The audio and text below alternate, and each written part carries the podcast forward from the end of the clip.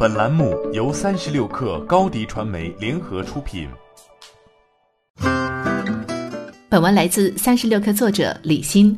阿里健康股价大涨，或与政策利好有关。二月二十八号，国家医保局、国家卫生健康委联合印发文件。明确提出，可将互联网医疗机构提供的常见病、慢性病线上复诊服务纳入医保基金支付范围。互联网医疗机构为参保人在线开具电子处方，线下采取多种方式灵活配药，参保人可享受医保支付待遇。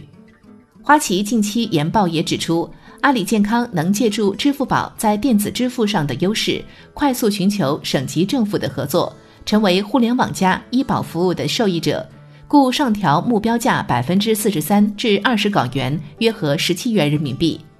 中泰证券研报则认为，线上处方购药纳入医保报销，将利好医药 O2O 及处方共享平台模式的发展。线上购药处方纳入医保，有利于打通线上挂号、线上问诊、线上购药、线上医保支付、药品快递配送自取的互联网医疗服务闭环。提升互联网医疗服务体验。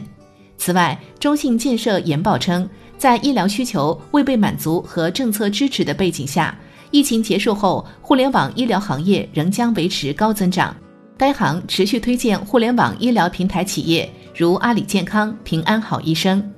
阿里健康是阿里巴巴旗下大健康领域平台。目前，阿里健康开展的业务主要集中在医药电商及新零售、互联网医疗、消费医疗。智慧医疗等领域。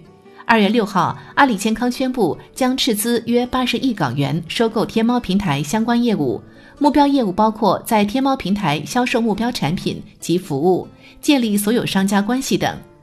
根据其二零一九年度中期业绩报告显示，截至二零一九年九月三十号止六个月内，阿里健康共录得收入四十一点一七亿元人民币，同比增长百分之一百一十九点一。其中，在医药电商平台方面，包括保健食品、医疗器械电商平台以及医药 O2O 业务在内，实现收入五点四零亿元人民币，同比增长百分之一百三十九点八。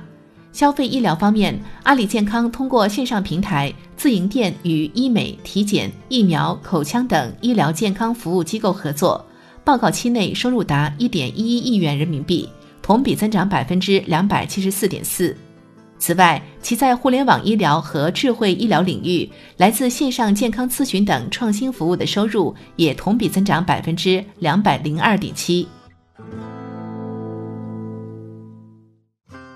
欢迎添加小小客微信 xs 三六 kr，加入三十六氪粉丝群。高迪传媒，我们制造影响力。商务合作，请关注新浪微博高迪传媒。